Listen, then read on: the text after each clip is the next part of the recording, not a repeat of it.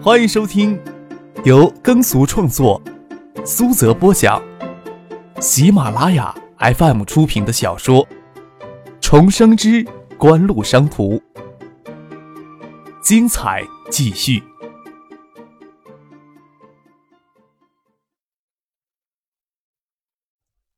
第二百二十五集。张可怒气冲冲的进来，江尚言才注意到事情不对劲儿了。没等他开口问什么事情，变故就在骤然间爆发了。罗文欠着身子，刚想溜开，身子却给高背椅子挡了一下，就看见张克反手抓起桌上的一瓶茅台砸了过来，都来不及伸手挡一下，一声瓷瓶肌肉的闷响，让人怀疑罗文的脸颊骨给这一下砸碎了，酒瓶结实落到地上才碎。九爷见到罗归元，市委秘书长钱文贵一腿。罗文转身之际，给酒瓶砸中，给椅子绊了一下，连着给砸中的惨叫声，失去重心栽倒在地。手撑在碎瓷片上又发出一声惨叫。事情来得太快，桌上的人都不及反应。张之行也不知道发生了什么事情，看着张克还要冲过来去踹罗文的脸，倒是他先反应过来，遮住张克的手臂。发生什么事情了？别这么冲动。这时候，坐在罗文与张之行中间的罗归元、市长刘觉才反应过来，看着张克一副想杀人的表情，忙慌之间将椅子推开，挡在罗文面前。大厅里顿时跟炸开锅一样。旁桌有两个反应比较快的，从后面抱住张克的腰，不让他动弹。傅俊他们站在门外，没有跟张克冲进来。张之行这才腾开手，回头喊傅俊他们。抓住张克！什么事儿啊？一定要将人杀了才甘心啊！江尚元阴沉着脸，突然爆发出来的事情完全脱离他的掌控，他只能强作镇定的坐在那里，冷眼的看着。罗桂元俯身去搀罗文，殷红的鲜血不断从脸中间涌出来，左手掌给酒瓶砸穿了，他心里又痛又恨，发疯似的大声喊着。医生，快叫医生！人都死哪儿去了？要死人了！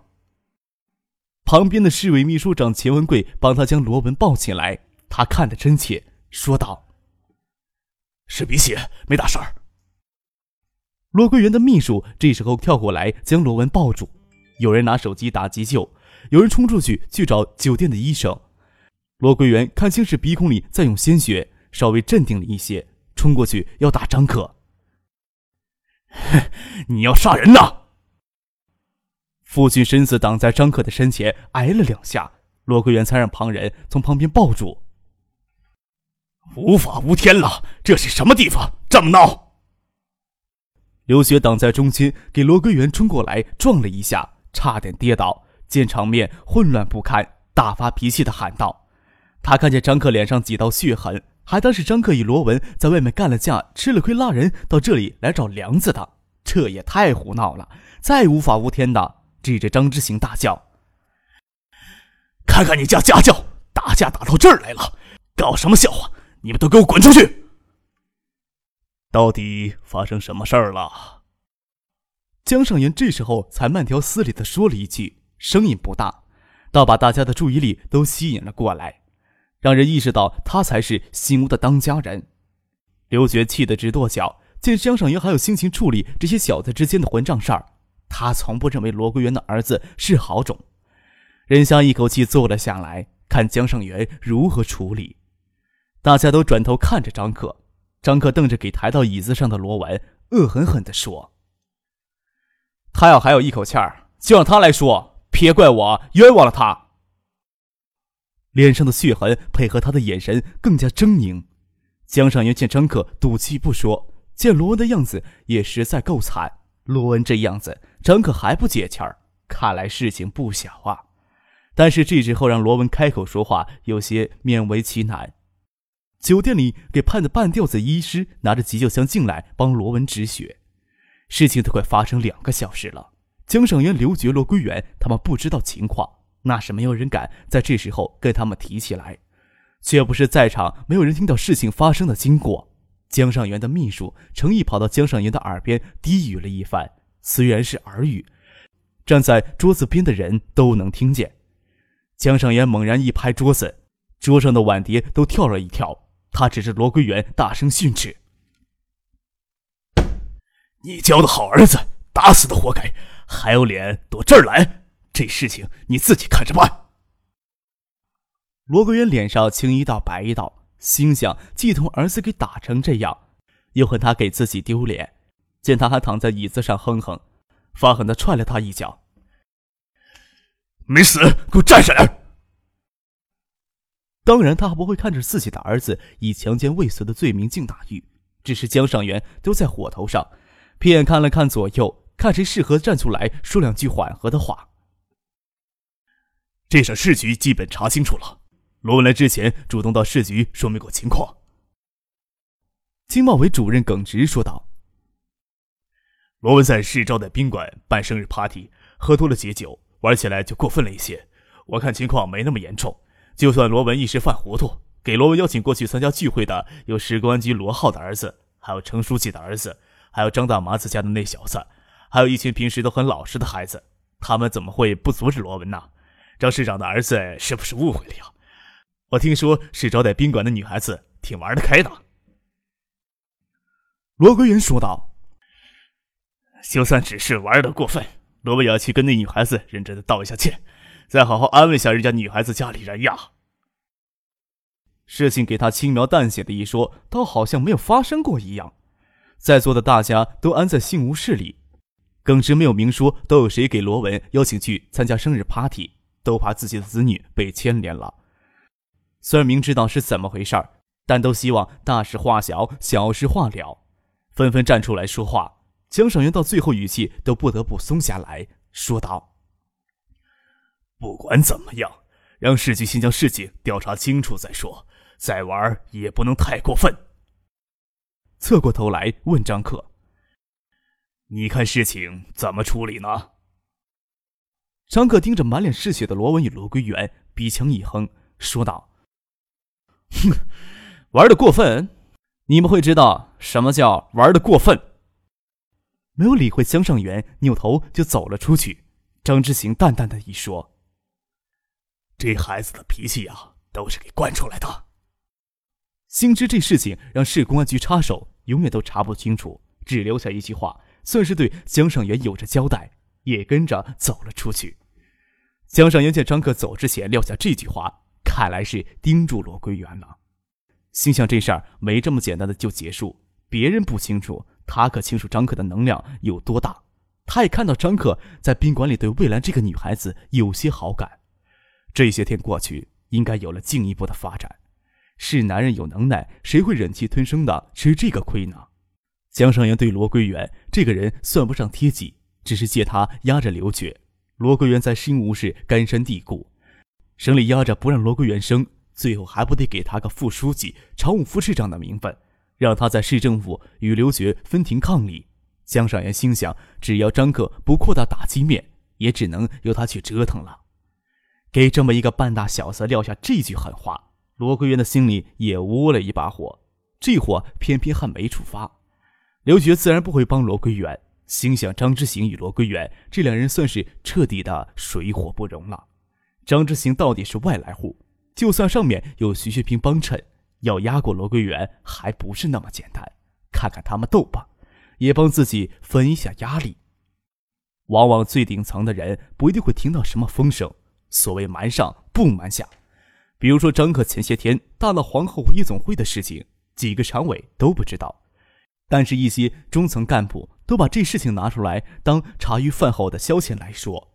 都想东片的兵老大忍气吞声，任打任骂的给折腾了好些日子，还没有消停。这事当然不会就这么简单的结束，只要不祸及己身，就看他们斗吧。除了有利益纠缠的人有些担心之外，其他人都是幸灾乐祸。这酒席实在是没有办法进行下去了。江上元看着大厅里的新吴大小官员，压着嗓子教训道：“拜托大家都教育好自己的子女。”该不会希望出了事儿，等政府帮你们教育吧？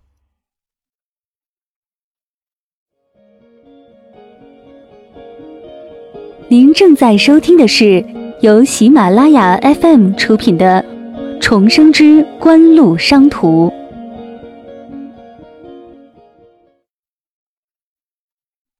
救护车才过来，罗桂元亲近的人帮着七手八脚的将罗文抬上救护车。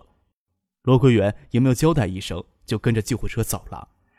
听说那个女孩子现在就在新屋医大附属医院，吩咐救护车开往第一人民医院。江尚元想着要不要去医院看一看魏兰呢？但是万一魏兰的家人求自己主持公道，岂不是自讨没趣？这事情放着不管也不行，便让市委秘书长钱文贵代表他去探望一下。张克在车上将事情的经过跟他爸说了一下，坐车赶到医院，才知道魏兰的父母已经过来了。魏兰已经完全的清醒了过来，身体检查没什么不适应的，已经转移到普通病房了。再看到左腿短半截的妇人，张克才恍然觉得这世界有时候真的太小了。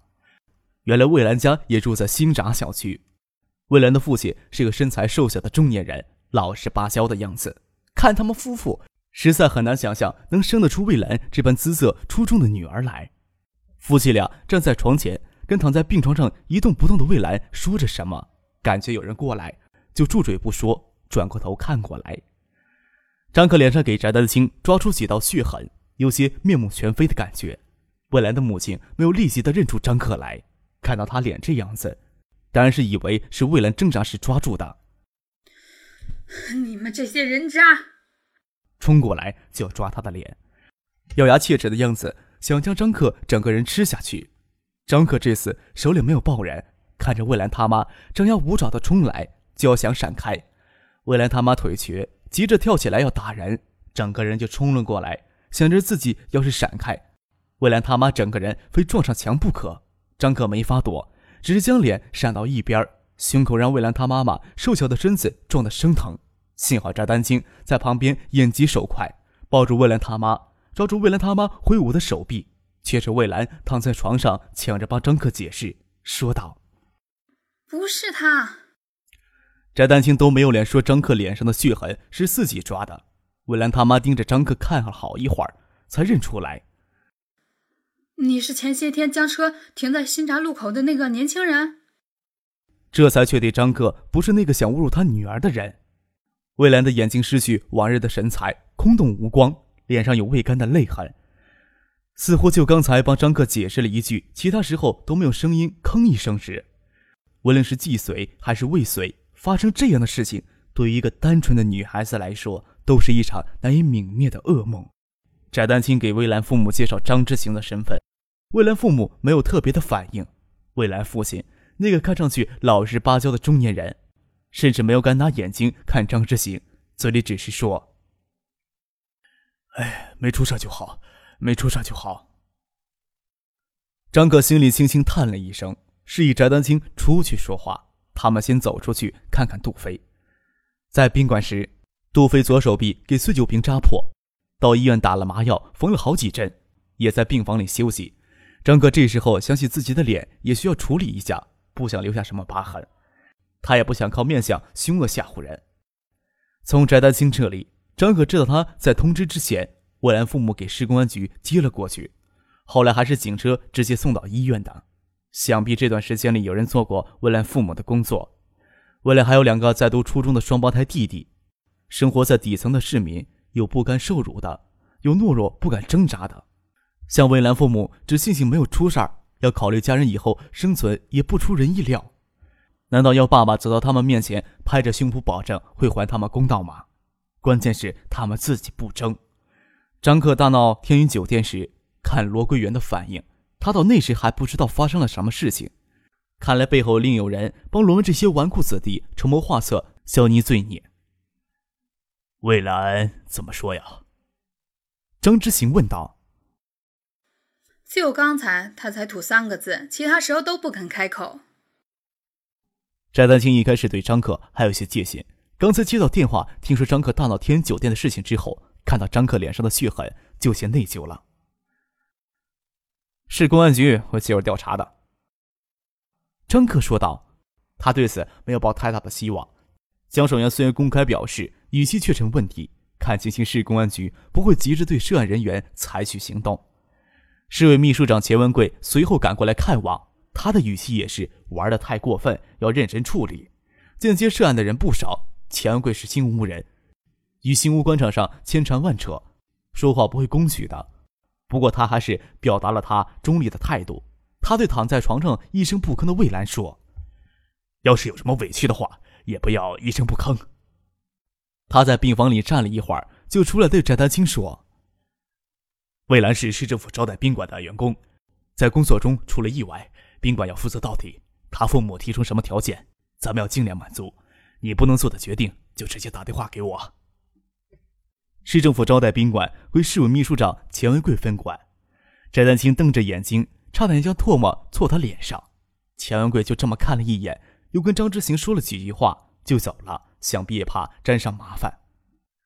罗文邀请参加他生日宴会的九个男女。其中六个男青年家里在新屋都有显赫的底子，都说两个陌生人之间只要通过六七个中间人就能搭上关系。六个在新屋有家室的家庭足以构成一些覆盖新屋全市的关系网。翟丹青这个女人很不简单，有些事情张克没有敢跟她细说。魏兰不肯开口说话，而魏兰的父母又想退缩。张克等医生将她的脸上伤痕处理完毕，等杜飞手臂的麻药劲儿完全过去，将自己的手机号码留给翟丹青。需要的话，你直接打我电话啊。现在怎么办呀？坐到车里，杜飞气鼓鼓的说：“他这年纪还没有学会隐忍。虽说直接涉案的才两个人，但是客厅里那些混账都不是什么好鸟，说不定身上背着什么案子呢。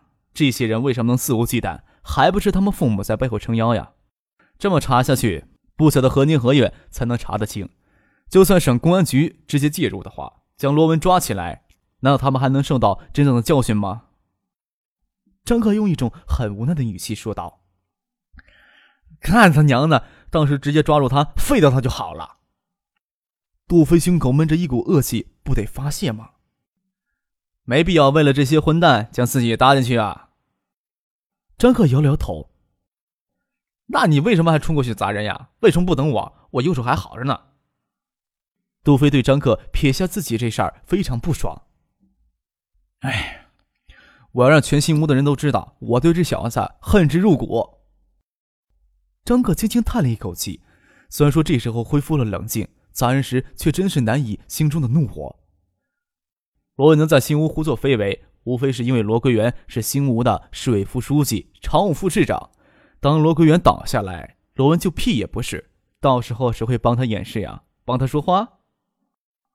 杜飞毕竟也是在这个环境里长大，张可稍微一提醒他，他就能明白过来，说道：“我看罗桂元身上不止这一问题吧？前天你拉我去惩罚江堤，瞎子能看出来的江堤有猫腻呀。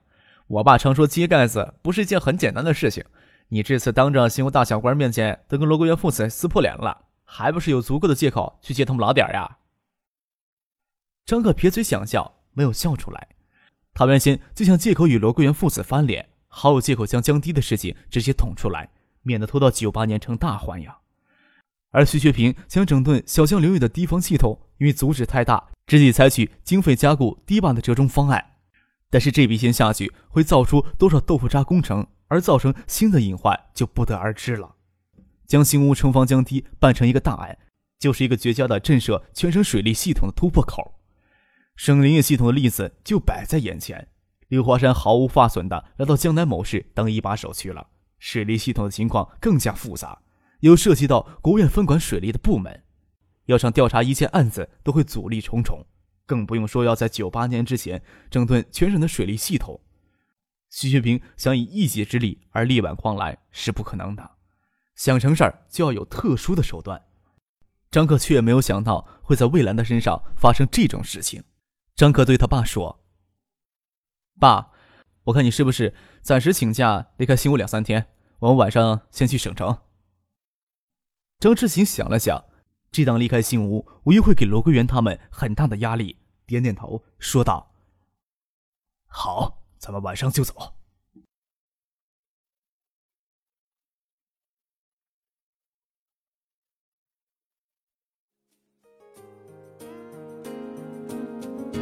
听众朋友。本集播讲完毕，感谢您的收听。